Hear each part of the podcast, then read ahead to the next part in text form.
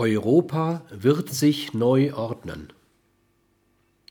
Nach der Moderne mit ihrem Schatten und nicht zuletzt durch ihren Schatten, die Wiedermoderne, steht der soziokulturellen Einheit Europa entweder eine neue Epoche, die Nachmoderne, ins Haus oder Europa wird als soziokulturelle Einheit verschwinden.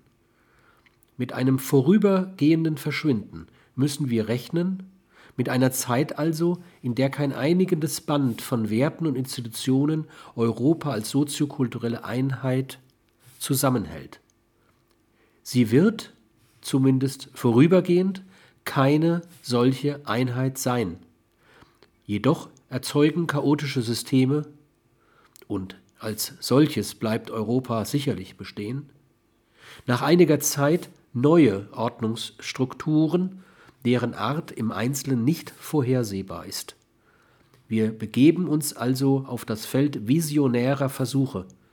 Die Eigendynamik eines chaotischen Systems entzieht sich jeder prognostischen Beurteilung.